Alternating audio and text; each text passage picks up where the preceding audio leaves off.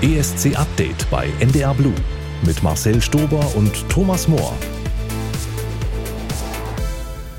Und die ersten zwölf Punkte des Tages vergebe ich schon einmal an euch dafür, dass ihr wieder eingeschaltet habt bei ESC Update. Herzlich willkommen zu einer Stunde voller Musik, Hintergründe und Gerüchten rund um den Eurovision Song Contest. Ich bin Marcel und auch er kriegt jederzeit zwölf Punkte von mir. Thomas Mohr, hallo. ja, schön dich zu hören und zu sehen in Natura und nicht nur im Fernsehen. Ja. Ja, ich hatte wieder meine 40 Sekunden Ruhm. Wir kommen noch drauf. Es ist auch schön, dich wiederzusehen. Letztes Mal standen wir uns ja nicht gegenüber in diesem Podcast. Das war kurz nach dem deutschen Finale, also dem Vorentscheid, dem ESC-Vorentscheid in Berlin. Hört gerne noch mal rein in diese Folge in eure ARD-Audiothek. Isaac vertritt Deutschland beim ESC mit Always on the Run. Und in dieser Woche, Thomas, da konnte man in den Medien von einem Skandal lesen. Skandal, Thomas! Die Herrscher des ESC zensieren unseren schönen Wettbewerbsbeitrag. Was ist da denn los? Ja, also das ist äh, Bildzeitung, ne? Also die können Skandal! Wirklich, die können wirklich ähm, aus, so, aus einer Mücke einen Elefanten machen. Also das, was so ESC-Fans gerade mal so ein bisschen müde die Stirn runzeln lässt oder die Augenbraue hochziehen lässt. Ja, die Geschichte ist kurz. Äh, in dem Text von Isaac ist, kommt die Formulierung vor I don't give a shit. Ja, im Englischen hört man das so weg. Auf Deutsch äh, wird man ja auch nicht sagen, ich gebe einen Scheiß drauf. Das ist halt keine Sprache für eine Familiensendung. Denn das wäre ein Skandal. ja, und deswegen wird da zensiert. Ja, also äh, dieses Vokabular, was die Bildzeitung in dem Zusammenhang äh, benutzt, ist natürlich auch schon wieder wahnsinnig skandalisierend. Aber es hat dazu gebracht, dass in den Mainstream-Medien der ESC nochmal erwähnt wurde. Es hat mich auch dazu gebracht, bei NDR 2 die Geschichte nochmal zu erzählen. ja, viel wichtiger als der deutsche Text ist ja der israelische Text, aber da sind wir auch noch bei keinem Ende angekommen. Ähm, aber Skandal, ne? Ja, ja. Skandal. Also es, dieser Skandal lässt uns ein bisschen kalt. Mal gucken. Ja, jetzt hast du die Geschichte hier auch erzählt und damit ist sie jetzt begraben. Isaac ändert seinen Text also ganz, ganz leicht. Seit gut zwei Wochen kennen wir also Deutschlands ESC-Song. Es ist aber schon wieder so viel passiert in ganz Europa und es passiert auch noch so viel. Wir sind mittendrin in einer heißen Phase. Deshalb gibt es im März alle zwei Wochen eine neue Podcast-Folge für euch. Also heute am 16. März und am 30. März so viel ESC in einem Monat. Der März ist der bessere Mai, möchte ich sagen. Mhm. Überall in Europa finden Vorentscheide statt, heute zum Beispiel in Serbien und Island. Überall werden Künstler oder Songs veröffentlicht und heute besprechen wir acht Titel für den ESC in Malmö etwas genauer. Und das sind die Beiträge aus Kroatien, mhm. Belgien, Polen, Estland, Litauen, Italien, Dänemark und Moldau. Das ist die Startreihenfolge für heute. Zu Gast sind Jan Boré von Eurovision.de und Dr. Eurovision persönlich, Irving Wolter. Und wir schalten sogar direkt zu unserem ESC-Update-Reporter nach Malmö und checken mal die Stimmung zwei Monate vor dem Wettbewerb vor Ort. Bevor es aber um die Songs geht, müssen wir euch noch eine News hier verkünden, die ehrlich gesagt gar nicht mehr so neu ist, aber ich habe sie in dem ganzen Gewusel rund um deutscher Vorentscheid und Songs und hier und da schlicht und einfach vergessen. Wir haben zwei Moderatorinnen für den ESC 2024, mhm. nämlich Petra Miede und Marlin Ockermann.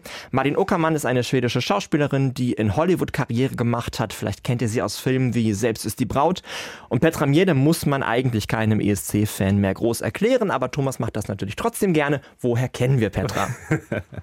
Petra, ja, Petra hat ähm, den ESC 2013 allein moderiert und den 2016 zusammen mit Mont Selmer Löw.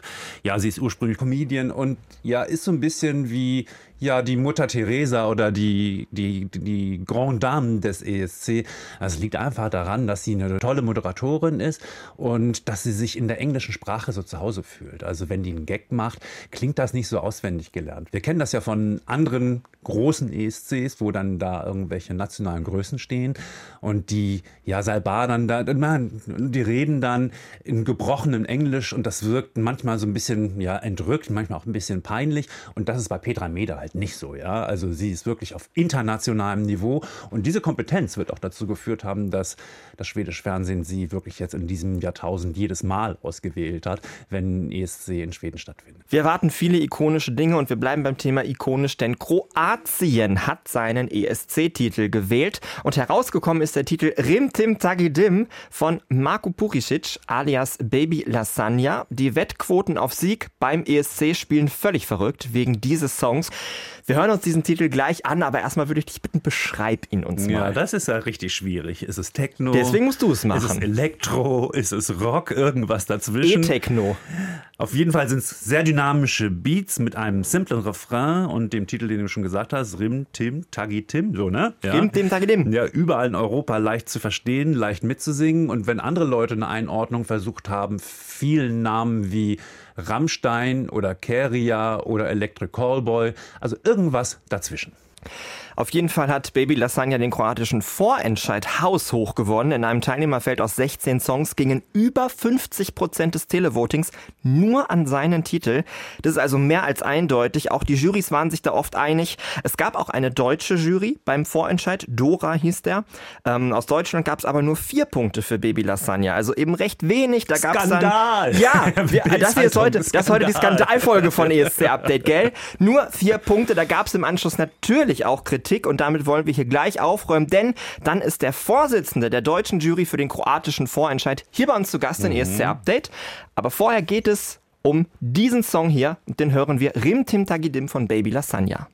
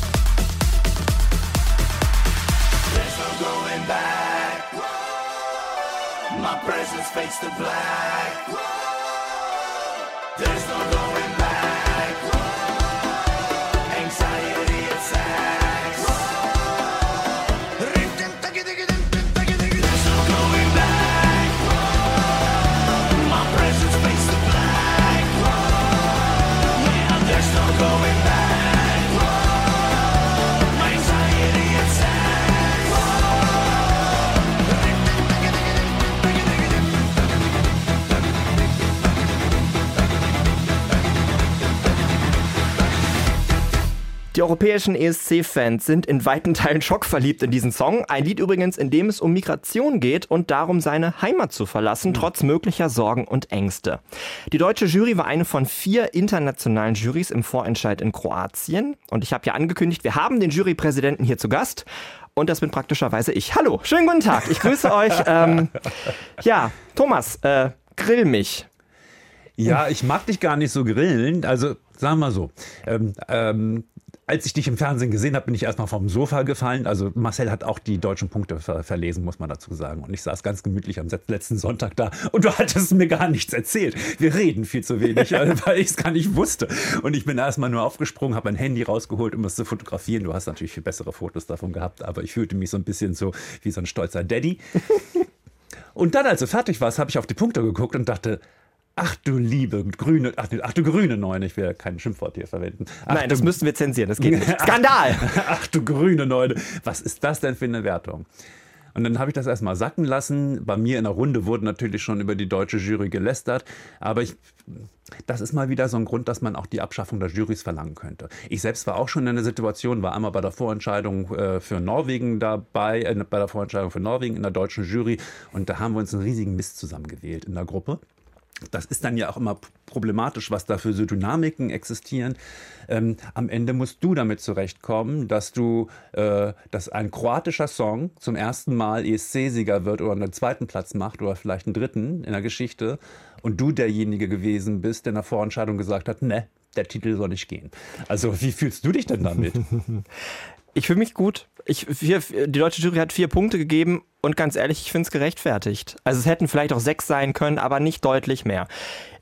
Lass mich anders anfangen, Thomas. Also, wir, wir, wir haben das an dem Samstag, wir haben eine Jury-Show geguckt, die war einen Tag vor dem kroatischen Freundschaftsfinale und wir waren drei Leute in der Jury. Einmal ich, einmal die Kollegin Nella Quandt von NDR 2, die macht ganz viel e-, Event-Marketing, sag ich mal, und die kann Kroatisch, also die konnte uns super helfen, worum geht's eigentlich in den Songs.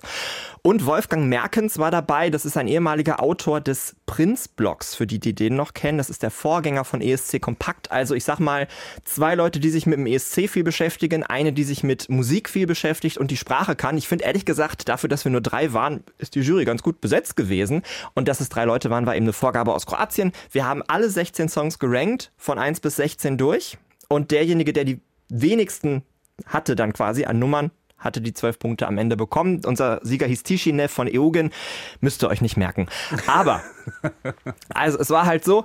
Und dann dachte ich mir nämlich auch, ich wusste das seit, seit dem Dienstag davor, dass ich in dieser Jury sitze. Und seitdem ging es halt in meinem Kopf los. Denn ich glaube, wenn man irgendwas weiß rund um den ESC und sei es auch nur, dass man einen Blick auf die Wettquoten ge ge gehabt, gehabt hat, erhascht hat, dann ist es mit dem total unbefangen bewerten schon schwierig. Und ich habe mich die ganze Zeit gefragt, über Tage, was mache ich jetzt mit Baby Lasagna? Weil ich natürlich wusste, Kroatien ist irre weit oben in den Wetten, weil ich wusste, das liegt nur an diesem Lied und an nichts anderem. Und weil ich dann sowohl im Halbfinale als auch in der Jury schon mir dachte, die erste Hälfte des Songs ist mittelmäßig, der Auftritt ist mittelmäßig und die Stimme ist mittelmäßig. Was mache ich jetzt? Also der Auftritt war wirklich komplett durch, ein komplettes Durcheinander. Also ohne Kontext hätte ich Rimtim Tagidin noch schlechter bewertet. Ich persönlich habe es auf Platz 3 gesetzt von allen Songs und eigentlich ist das zu gut. Da habe ich dann versucht, diesen Hype noch mit reinzurechnen, aber gleichzeitig auch das, was ich gesehen habe. Bei den anderen beiden war es halt auch von den Punkten her im Mittelmaß und deswegen ist er dann bei vier Punkten gelandet. Das ist das, was passieren kann und das ist auch etwas, was beim ESC passieren kann mit diesem Titel. Denn wenn wir uns mal die internationalen Juries angucken, von den kroatischen hat er überall zwölf Punkte gekriegt, von den internationalen Juries hat er nur von einer zwölf Punkte gekriegt, nämlich aus Island, zehn aus der Ukraine, okay, das ist auch noch viel, vier aus Deutschland und null, null aus, aus Italien. Nichts. Ja, ja. Hm. Nichts. So. Ich habe versucht, das zu machen, was eine Jury macht. Und eine Jury ist nicht dazu da, um einem Hype hinterherzulaufen, sondern um irgendwie zu versuchen, das Ganze künstlerisch zu bewerten. Und da hat uns im Großen und Ganzen eben diese wunderschön äh, inszenierte und tolle Ballade Tischine besser gefallen ich als Mensch, als Thomas Mohr vom Fernseher, äh, habe ich ganz klar gesagt, äh, Baby Lasagna muss gewinnen, weil ich das am besten fand. Das hat mich am meisten unterhalten. Ähm, äh, mit diesen Einschränkungen, die ich vorher erwähnt habe. Aber als Juror muss man das auch. Und wir hatten die gleichen Diskussionen nach dem ESC, weil es alle fürchterlich wütend darüber waren, dass Kerr ja nicht gewonnen hat und dass Lorin gewonnen hat. Ich war ja sogar für Kerr, ja, habe trotzdem das, die Entscheidung ähm, gelobt und unterstützt weil Juroren halt eine andere Verantwortung haben und das Künstlerische ein bisschen mehr äh, bewerten müssen. Ja, und sie müssen halt auch alle Songs bewerten. Sie müssen allen Songs eine Chance geben, eine faire Chance. Und das müssen die Televoter nicht, die entscheiden sich für einen, aber die Juroren müssen eben alles sich wirklich angucken und bewerten. Und dann ist das eben am Ende dabei rausgekommen. Kroatien, sehr gemocht von vielen Fans und gleiches gilt auch für Belgien. Mysti stand schon länger als Belgiens Sänger fest und nun haben wir auch seinen Song Before the Party is Over. Und das ist kein Party-Song, es ist auf jeden Fall ein Song, der ja, der sich entwickelt. Wir, wir spielen euch den hier gleich. Und euch wird vielleicht etwas auffallen, das mich an diesem Titel stört. Die letzte Minute, die finde ich nämlich grandios, aber die ersten zwei Minuten des Songs, da passiert irgendwie vergleichsweise wenig. Was sagst du zu diesem Aufbau? Ist das ein bisschen verschenkte Zeit? Ja, ich bin auch sehr ja, enttäuscht, ehrlich gesagt, von dem Aufbau und von dem Song, weil die ersten zwei Minuten sind fast schon quälend langweilig. Und dann steigert er sich dann halt und da hat er schon fast zu viel. Ja, warum man dann nicht so eine klassische Songstruktur macht, A Strophe, dann Refrain B und dann A nächste Strophe und B. Das hätte das alles so ein bisschen aufgelockert. Ja, ähm, ich bin nicht allzu zuversichtlich für den Song. Der steht in Wetten ja gut, aber bis man dann erstmal dann bei dem Höhepunkt ist, muss man halt lange warten, zwei Minuten. Und das ist bei ESC eben schon eine kleine Ewigkeit. Ja, ihr müsst es ja auch ein bisschen warten, aber ich sag euch, die gute Minute, die kommt noch. Ich danke dir erstmal für deine Einschätzungen. Wir hören uns am Ende der Sendung wieder und gleich steht hier hoffentlich die Leitung nach Malmö. Aber vorher kommt Mysti mit Before the Party is Over aus Belgien.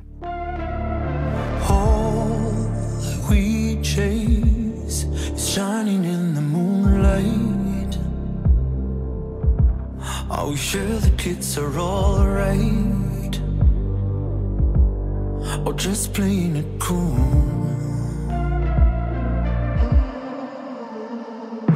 Watch it fade, it's gonna hurt from time to time. One more drink and I'll be fine. You're the living proof. Still playing the game?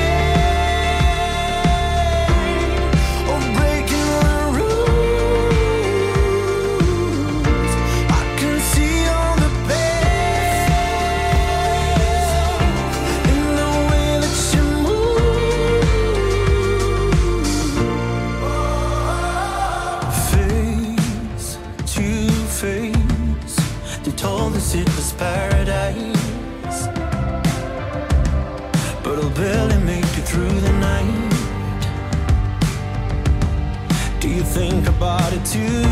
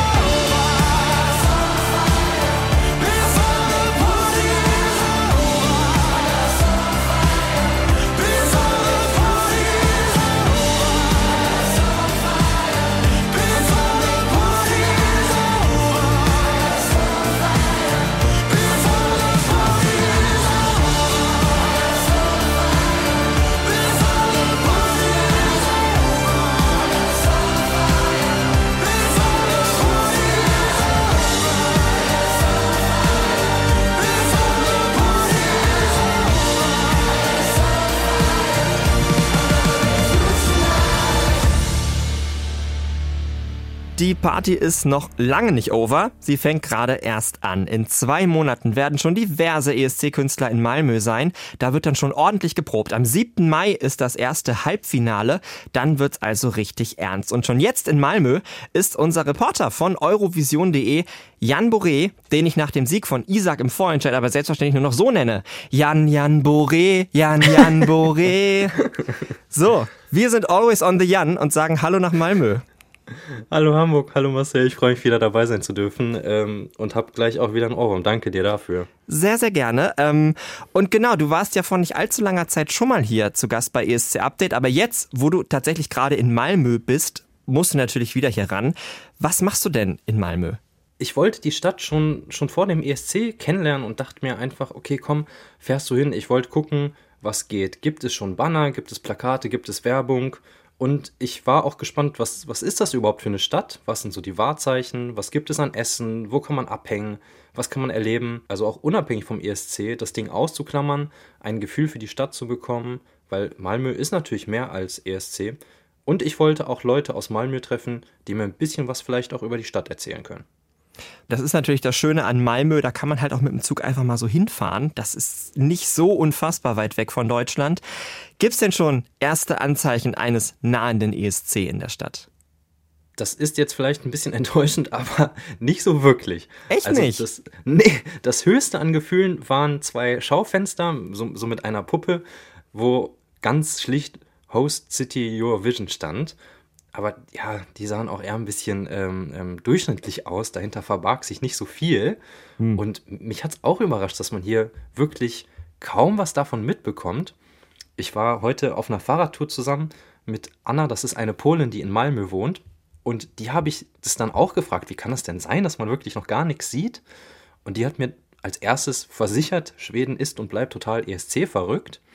Und vielleicht ist es eben so, dass es so offensichtlich ist, dass ESC ist und dass gerade das Melodiefestivalen läuft, dass man dafür gar keine Werbung machen muss.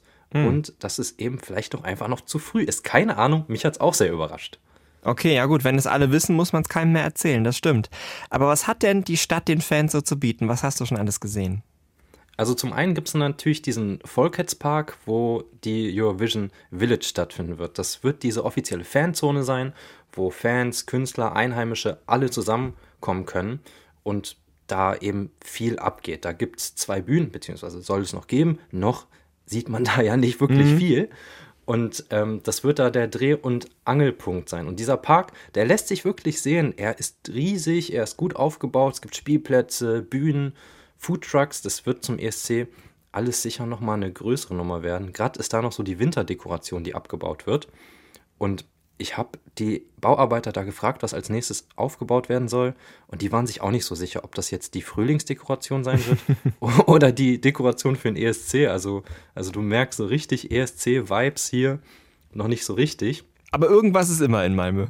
Irgendwas ist immer in Malmö, genau. Und ansonsten ist die Stadt ja eben auch so interessant, modern und es gibt dennoch super viel Natur, ähm, dass auch abseits vom ESC man auf seine Kosten kommen kann. Wir haben das Meer direkt nebenan, wir haben kilometerweite Strände. Ich sag schon wie, obwohl ich jetzt nur für ein paar Tage mhm. hier bin.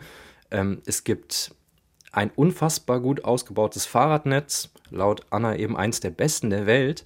Also ich glaube, hier kann man als Fan dem ganzen ESC-Trubel dann auch gut entkommen, wenn man hier ist. Na, ich war auch mal zwei Tage in Malmö. Ich weiß auch noch, wie ich da am Strand lag. Also das ist tatsächlich gerade im Sommer ganz schön. Ob das im Mai schon so ist, das weiß ich nicht. Aber cool auf jeden Fall, dass du dir das jetzt schon mal alles anguckst. Und du bist ja nicht nur unser Experte für Malmö, sondern auch noch für Polen. Denn du bist halb Pole und hast auch einen ganz besonderen Blick auf das Land und das Auswahlverfahren für den ESC. Das war ja ein internes, ohne Vorentscheidsshow. Und die Wahl der Polen fiel auf diesen Song, den wir jetzt hören, The Tower von Luna. Looking for a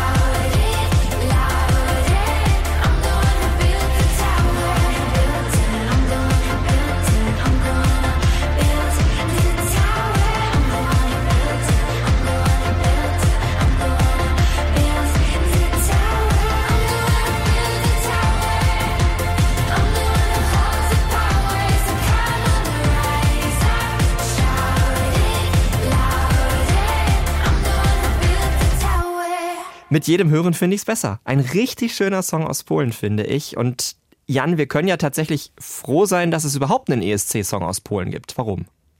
Ja, das stimmt. Ähm, da müssen wir auf die Politik schauen und ich muss dafür ein bisschen ausholen. Also die PIS, die bis vor kurzem an der Macht war in Polen, die hat die öffentlich-rechtlichen Medien in Polen stark auf ihre Linie getrimmt und oft wurde auch davon gesprochen, dass dann beispielsweise auch der Sender TVP Propaganda im Sinne der Regierung betreiben würde. Jetzt im Oktober letztes Jahr hat die polnische Bevölkerung die PiS abgewählt und die neue Regierungs, äh, das neue Regierungsbündnis um Donald Tusk hat sich das Ziel gesetzt, den Sender umzubauen zu einem unparteiischen Medium, also auch den gesamten restlichen öffentlich-rechtlichen Rundfunk. Und um das zu erreichen, hat im Dezember 2023 der neue polnische Kulturminister strikt die gesamte Führungsriege der öffentlich-rechtlichen entlassen.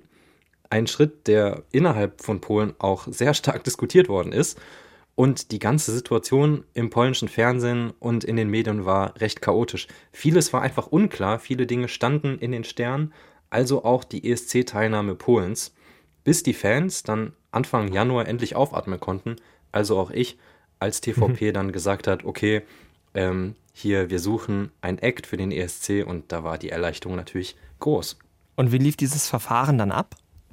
Das war anders als im letzten Jahr dann ein internes. Und ich glaube, mit Blick auf die Situation von TVP und den Medien in Polen ist das auch verständlich, wie ich finde. Mhm. Am Ende sollten fünf Juroren 200 eingesendete Songs bewerten.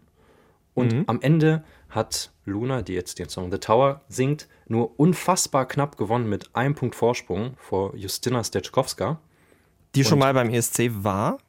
Genau, 1995. Auf jeden Fall lange, lange her. Lange, lange her. Und viele Fans sind unzufrieden, dass es Steczkowska nicht geworden ist und meckern jetzt ein bisschen. Ich glaube, wenn sie gewonnen hätte, dann würden alle die Transparenz total feiern. Jetzt eben nicht. Naja. Aber wir feiern den Song ja trotzdem. Ich weiß, du magst den auch, The Tower. Polen, ja, voll. Polen tritt im ersten Halbfinale an. Da kommen 10 von 15 Startern weiter. Siehst du Polen im Finale? Boah, ich wünsche es mir sehr und sage deswegen ja. Ich finde, der Song sticht ähm, dieses Jahr schon fast ein bisschen raus, weil er irgendwie ja ein bisschen normal klingt. Auch ja. wenn das erste Halbfinale, glaube ich, echt hart wird. Wir haben da die Top-Favoriten Ukraine und äh, Kroatien drin das wird, glaube ich, schon schwer. Ich habe da nochmal drauf geguckt, welche fünf Songs Polen da zurücklassen könnte. Das ist, wird eine enge Kiste. Und wenn sie den Song gut auf die Bühne bringt, also den Turm gut auf die Bühne bringt, dann, ja, dann, dann freue ich mich auf Polen im Finale. Ich, ich bin mal so optimistisch. Hoffen wir, dass der Turm nicht einstürzt. Nach Schweden und Polen äh, bleiben wir mal in der Kategorie Länder mit Ostseeküste äh, und reden über Estland. Ich freue mich seit Monaten darauf, diesen Titel ankündigen zu können. Wir haben nämlich einen neuen Rekord beim ESC. Estland hat sich den für den offiziell längsten Songtitel der ESC-Geschichte gesichert. Gleich sprechen wir auch darüber, was dieser Song noch so für Qualitäten hat. Aber zuerst hören wir Wies minus Japulup mit dem Titel Nendes narkotikum mideste teame kül midagi.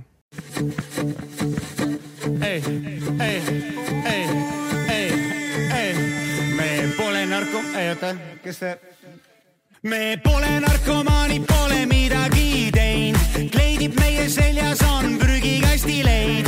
politsei kroonika ja suvilas on reid, ainus kott, mis laual on roheline leis, me pole narkomaanid,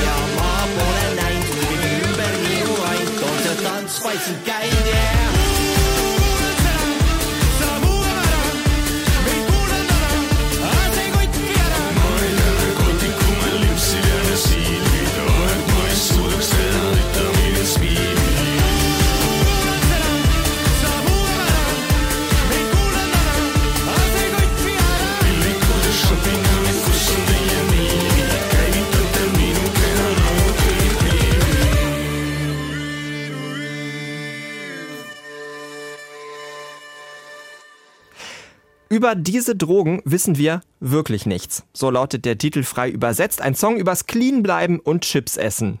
Übrigens muss auch dieser Song noch seine Lyrics ändern, weil da eine Chipsmarke drin genannt wird. Aber es ist halt auch ein Song, der wirklich Spaß macht, oder nicht? Total. Und anscheinend hat es auch Spaß gemacht, ihn auszusprechen. Das hast du wirklich toll gemacht. Liebe es. Ich könnte es nicht besser machen. Ich kann es, glaube ich, gar nicht machen. ich habe den Song auch durch Zufall zusammen mit meinen Eltern gehört und auch die hatten daran eine Menge Spaß. Also man sieht, ob alt, ob jung, das, was da auf der Bühne passiert, das überträgt sich auf einen und das macht wirklich total Spaß. Dir ja auch. Mhm. Und es ist auch so schön, dass wir zum ersten Mal seit 2013 wieder einen Song auf Estnisch beim ESC haben. Eine wundervolle Sprache. Ich bin ja ohnehin Estland-Fan. Ich sage das bei jeder Gelegenheit. Aber dieser Sieg der Gruppe im ESC Laul, der hat mich wirklich wieder sehr, sehr glücklich gemacht. Also ESC Laul, der Vorentscheid, der wieder groß und schön war. Wie sind denn Lied und Inszenierung aufgebaut? Ja, das ist alles total wild irgendwie. Das Lied ist so eine Mischung aus Folk-Elementen und Rap-Parts, aber ganz anders umgesetzt, als jetzt wir es teilweise auch bei der Ukraine hatten. Das alles ist viel spaßiger, es ist weniger episch und regt einfach mehr zum Tanzen an. Wir haben auch ein traditionelles Instrument im Einsatz, was ja sehr, sehr gern gesehen wird beim ESC. Mhm. Das ist die Talharpa, was eine Art Leier aus dem Mittelalter ist. Und laut den Künstlern ist, also du merkst, ich versuche selber die Namen der Künstler zu vermeiden, ich finde, ja. nicht mal den Namen. und dieses Instrument ist laut denen im Mittelalter ausgestorben und sie haben es neu zum Leben erweckt. Und auf der Bühne drohen sie damit immer wieder an, sich gegenseitig ähm, auf sich einzuschlagen mit, mit dieser Leier. Das also es treten zwei Bands gegeneinander an quasi.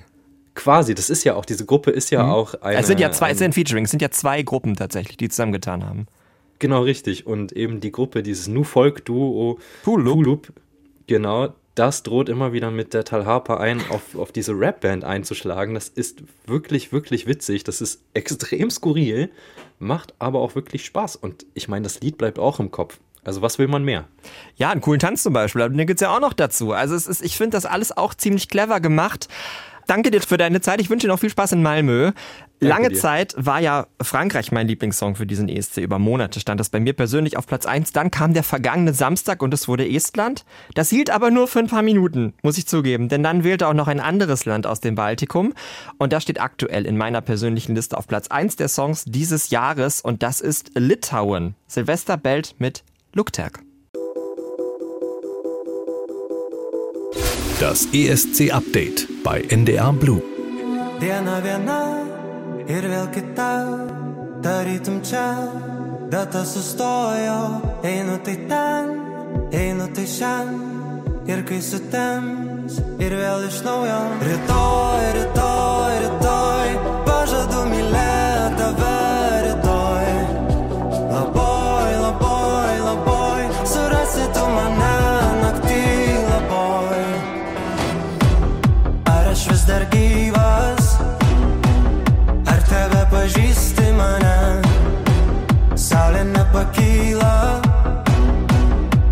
sakyk, ar liksi šalia.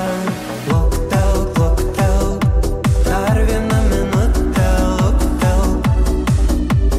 Luktel, luktel, dar vieną minutę, luktel.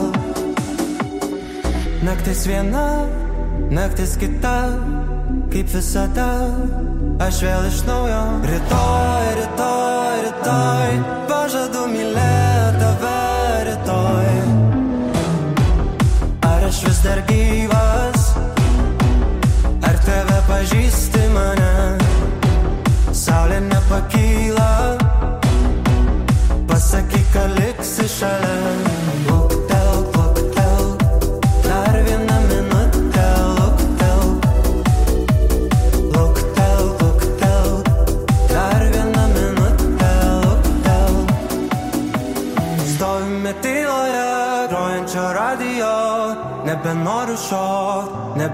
šio Stovime tyloje, grojančio radijo Nebenoriu šio, bet man reikia šio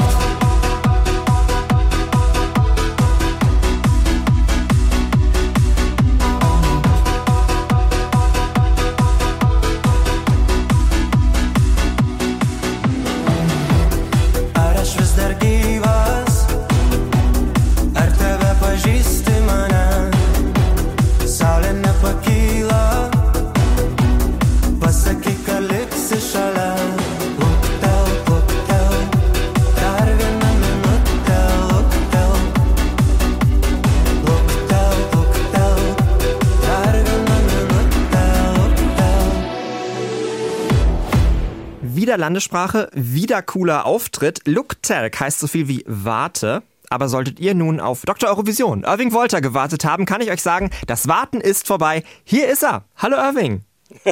Hallo Marcel, schön mal wieder bei euch zu Gast zu sein. Herzlich willkommen. Schön, dass du da bist. Du hast ja für Eurovision.de über diverse Vorentscheidsshows geschrieben und über drei wollen wir jetzt sprechen.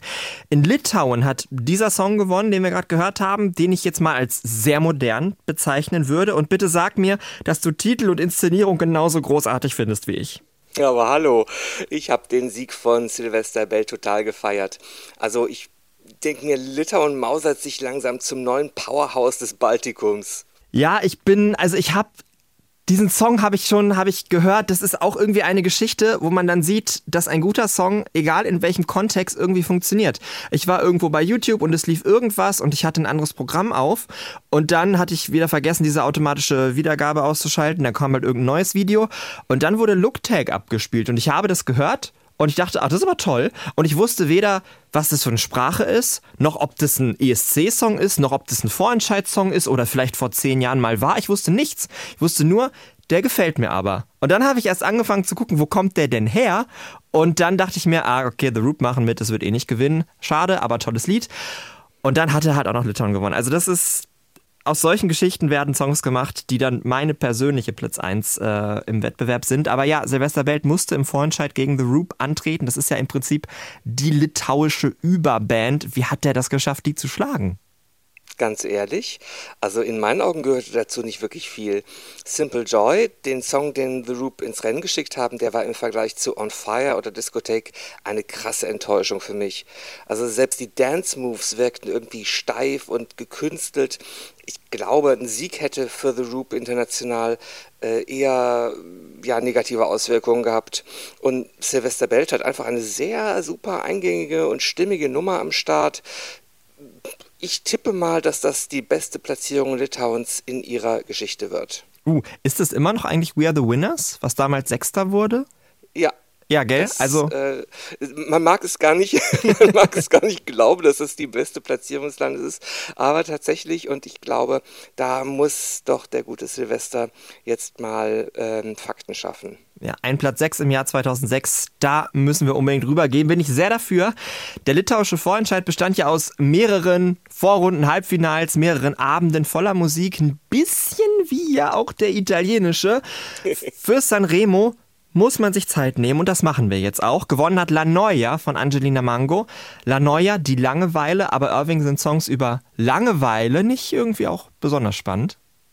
La Noia hat im Italienischen ja nicht nur die Bedeutung Langeweile, Sondern? das heißt auch sowas wie Verdruss oder Ärger. Und geärgert haben sich bei Sanremo ja dieses Jahr ziemlich viele. Ach, von erneut, von annoying kommt das so, ist das so was Ja, ähnliches? ja, f- im französischen Ennui. Ah. Das hat eben auch diese, diese doppelte Bedeutung. Hm. Und äh, im Italienischen sagt man eben auch noioso für eben Sachen, die einem äh, ja, auf die Palle gehen. okay. ähm, und das war ja in, ähm, das kam mir jetzt auch spontan in den Sinn, weil ja auch ähm, Loredana Bertè, die im Vorfeld ja ganz äh, hoch gefeiert wurde und viele wollen ja schon seit Jahrzehnten, dass sie endlich mal Sanremo gewinnt. Die hat ja gesagt, sie möchte gerne nach Malmö fahren, um ihrem Ex-Mann Björn Borg auf die Palle zu gehen. Das hat dann leider nicht geklappt.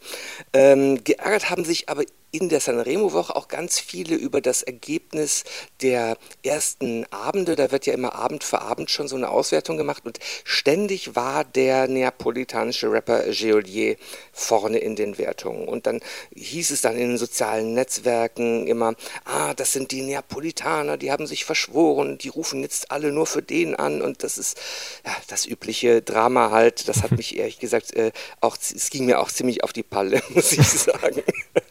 Es war ja wieder ein wirklich starbesetztes Sanremo-Festival. Mammut war schon wieder dabei und auch noch viele, viele andere.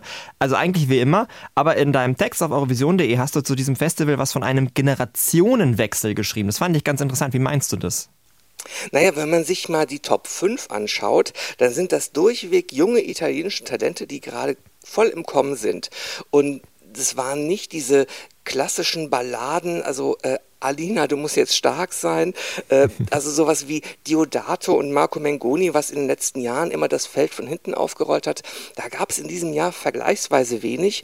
Und ich glaube schon, dass äh, Amadeus, der der musikalische Leiter des Festivals war, da auch sehr darauf achtet, dass bei aller Popularität das äh, Festival immer auch die jungen Zuschauerinnen und Zuschauer mit abholt. Und äh, nur so schafft es das eben auch noch ins achte Jahrzehnt. Ja, das hat es ja ganz offensichtlich geschafft und, und auch viele Jüngere abgeholt. Italien beim ESC ist ja auch seit einigen Jahren einfach immer extrem vielversprechend. Jetzt kommt Angelina Mango mit diesem Popsong, also mal keine Ballade, wie so oft. Äh, wird der dem internationalen Publikum denn auch schmecken? Das ist echt äh, schwierig zu sagen. Es klingt ja sehr lateinamerikanisch. Das erwartet man ja nicht unbedingt von Italien. Ich muss bei dem Song immer an Requiem von Alma denken aus dem Jahr 2017, der französische Beitrag. Da habe ich ursprünglich ja auch total gehofft, dass das richtig gut abschneidet. Und dann war dann doch nicht so ganz äh, viel zu holen. Ich hoffe, dass das bei der guten Angelina Mango besser aussieht. Und ich weiß, jetzt wollt ihr den Song auch mal hören und das tun wir. Hier kommt Angelina Mango bei ESC Update mit La Noia. Quanti disegni ho fatto, rimango qui e li guardo, nessuno prende vita, questa pagina è pigra, vado di fretta e mi hanno detto che la vita è preziosa, io la indosso a testa alta sul collo, la mia collana non ha perle di saggezza, a me hanno dato le perline colorate per le bimbe incasinate con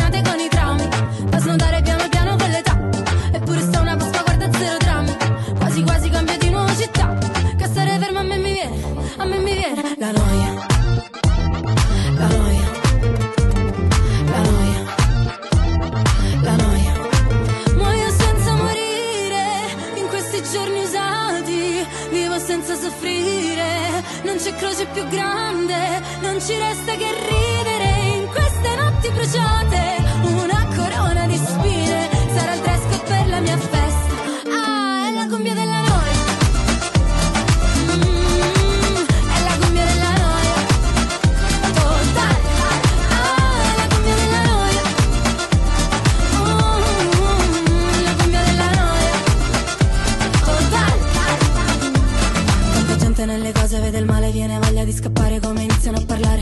Vorrei dirgli che sto bene, ma poi mi guardano male, allora dico che è difficile campare.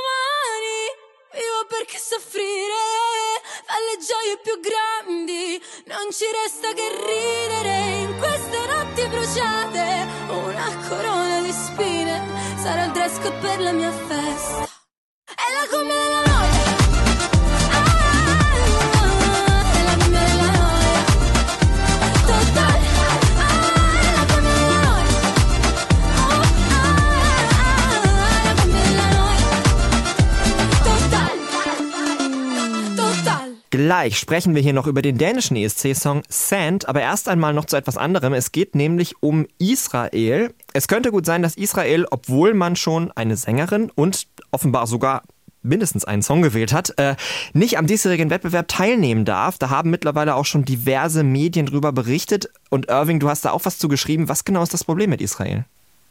Naja, die EBU, wie wir alle wissen, hat sich auf die Fahnen geschrieben, dass der Eurovision Song Contest eine unpolitische Veranstaltung zu sein hat. Und nachdem es aufgrund der Situation im Gaza aus mehreren Ländern Boykottaufrufe gegen Israel gegeben hat, schauen die sich jetzt in der Reference Group lieber noch mal ein bisschen genauer äh, um, was mit dem Song, den Israel da einreicht, äh, was es damit auf sich hat, damit sie sich nicht dem Vorwurf der Parteilichkeit aussetzen. Und äh, jetzt hat sich wohl herausgestellt, dass sich der Song October Rain, den Eden Golan eingereicht hat, eindeutig auf die schrecklichen Vorfälle vom 7. Oktober bezieht, als damals die Hamas hunderte Männer, Frauen und Kinder ermordet hat oder entführt. Und das will die EBU eben nicht im Wettbewerb sehen. Deswegen behalten sie sich vor, eine Änderung des Textes zu verlangen. Und das israelische Fernsehen hat gleich gesagt, nee, nee, das machen wir nicht mit. Wir wollen den Song so senden, wie der ursprünglich sein soll. Und äh, wenn wir das nicht können, dann ziehen wir unsere Teilnahme in Malmö zurück. Was auch wieder nicht ganz konsequent gehandhabt worden ist, weil offensichtlich haben sie jetzt schon wieder einen alternativen Song eingereicht, der jetzt in der vorliegenden Fassung auch schon wieder von der Reference Group abgelehnt worden ist. Also ähm, ziemlich viel hin und her und äh, grundsätzlich ist es halt super schwierig, äh, so einen Songtext vernünftig zu bewerten, denn es geht da meistens um Metaph Metaphern und die haben einen riesigen Interpretationsspielraum und ob das jetzt politisch ist oder nicht, bleibt dann letztlich dem Betrachter überlassen. Wie das jetzt weitergeht, ist eigentlich völlig unklar. Ja, es wäre ja auch nicht das erste Mal, dass wir beim ESC eben trotz dieser Regeln eben doch Songs hören, die nun wirklich relativ eindeutig politisch sind. Es haben vor nicht allzu langer Zeit auch solche Songs gewonnen mal. ähm, aber wir haben noch keine Entscheidung zu Israel. Sollte Israel nicht teilnehmen dürfen, hätten wir nur 36 Länder beim ESC. Das hatten wir, also seitdem ich den ESC verfolge, hatten wir das noch nie. Also da war 37 immer das Allerwenigste. Das wäre natürlich auch irgendwie kein schönes Zeichen und keine schöne Entwicklung für diesen Wettbewerb. Wir haben eine Entscheidung in Dänemark, über die möchte ich noch mit dir sprechen. Saba vertritt das Land mit Sand, das ist dänischer Pop. Ich würde sagen, irgendwie kennt man sowas aus Dänemark. Ja, also musikalisch haben die Dänen das Rad in diesem Jahr wirklich nicht neu erfunden. Ähm, das ist äh, schon sehr, sehr ähm, herkömmliche Kost.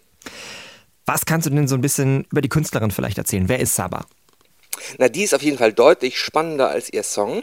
Sie ist zum einen Zwillingsschwester von Andrea, die ebenfalls Sängerin ist. Und beide sind als äh, kleine, ja, achtmonatige Babys von dänischen Eltern adoptiert worden. Sie kommen nämlich ursprünglich beide aus Äthiopien und man kennt sie in Dänemark, weil das dänische Fernsehen die beiden 2019 im Rahmen einer Doku-Soap äh, zurück nach Äthiopien geschickt hat, so auf die Suche nach ihren Wurzeln. Und dort haben die beiden die Patenschaft für ein kleines Mädchen übernommen, um sozusagen das Gute, das ihnen in Dänemark widerfahren ist, eben weiterzugeben an andere Kinder, die es nötig haben. Das ist äh, schon mal sehr berührend dann leidet Saba auch noch an einer bipolaren Störung. Da macht sie auch kein Geheimnis draus. Und sie hat ihre Frau im Rahmen einer Therapiesitzung kennen und lieben gelernt. Das ist auch ein sehr schönes, äh, eine, eine sehr schöne Story. Ich glaube, den äh, Leuten, die in Malmö mit äh, Cyber Interviews führen werden, denen werden die Themen nicht ausgehen so schnell. Nee, das klingt auf jeden Fall schon mal gut, aber es gibt ja eben leider noch so einen Song. Äh, hinter dem steckt ein Team aus dänischen, äh, schwedischen Komponisten. Dänemark wartet seit 2019 auf einen Finaleinzug. Love is Forever von Leonora war der letzte dänische Song im Finale. Das ist total unglaublich, finde ich, aber es war so. Wird das was mit Sand? Ich bin da eher skeptisch. Also dieser Sand, der rieselt drei Minuten dumpf vor sich hin. Ähm, ich fürchte, sorry Dänemark. Dann lassen wir ihn jetzt mal rieseln. Danke dir sehr, Irving Wolter. Und hier kommt Sand von Saba aus Dänemark. Yesterday season up my mind. You and me, we couldn't get it right. We were throwing memories in the air, bits and pieces lying everywhere.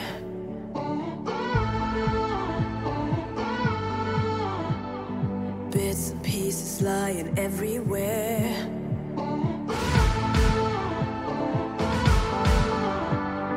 Bits and pieces like we didn't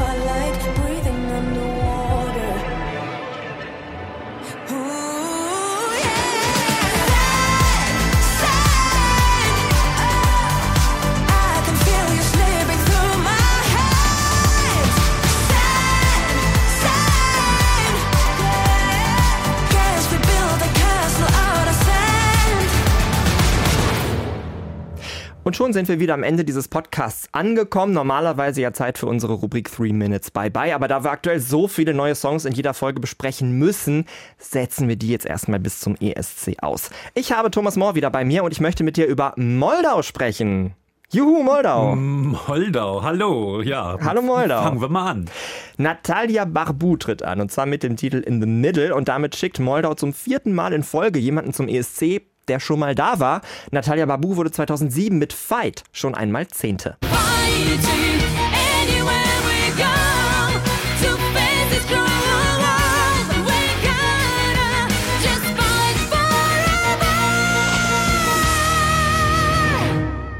Ja, Thomas, kennst du die noch? Ja, ja, sehr gut. Ich kann mich an den Titel total gut erinnern. Ähm, damals trat sie so als Rockröhre auf mit viel Leder und aber auch zwei Violonistinnen. Ja, und Geige ist ja auch so ein, so ein bisschen ihr Ding. Das hört man auch in ihrem ESC-Song. Den hören wir, also in ihrem ESC-Song aus diesem Jahr. Hören wir gleich. 2007 ist auch, ist ja ein besonderes Jahr für mich, habe ich auch schon oft gesagt, war mein zweiter ESC. Ich erinnere mich auch sehr gut daran, wie toll ich diesen Geigen-Rock-Song fand. In the Middle geht jetzt nicht ganz so ab. Ist das, Achtung, Mittelmaß? Hm? Na? Also man, Aus dem Ärmel geschüttelt habe ich den. Entschuldigung. Man, man erkennt Natalia Barbu gar nicht wieder, muss man sagen. Mhm. Also sie, ähm, um sich das Szenario mal so vor Augen zu führen, sie steht da auf der Bühne mit vier anderen Frauen. Alle Frauen haben die Haare sehr streng mit, zu einem Dutt zurückgebunden und tragen das gleiche Outfit. Das sieht fast schon wie eine Girl Group aus.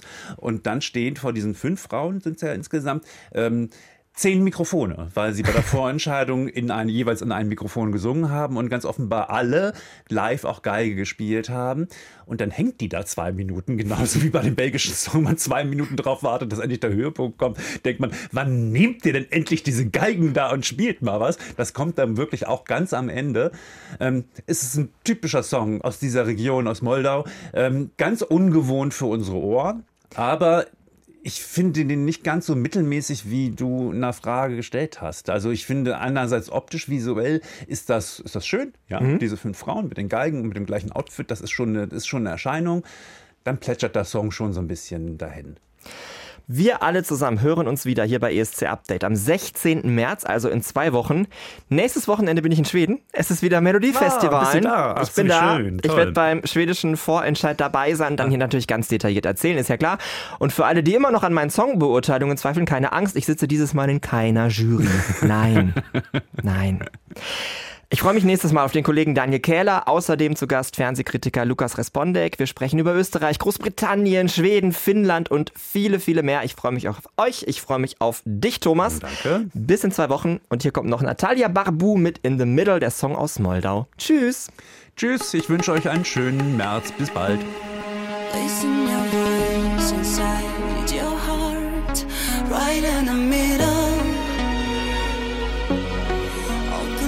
right, just like a door, right in the middle. Raise your wheel.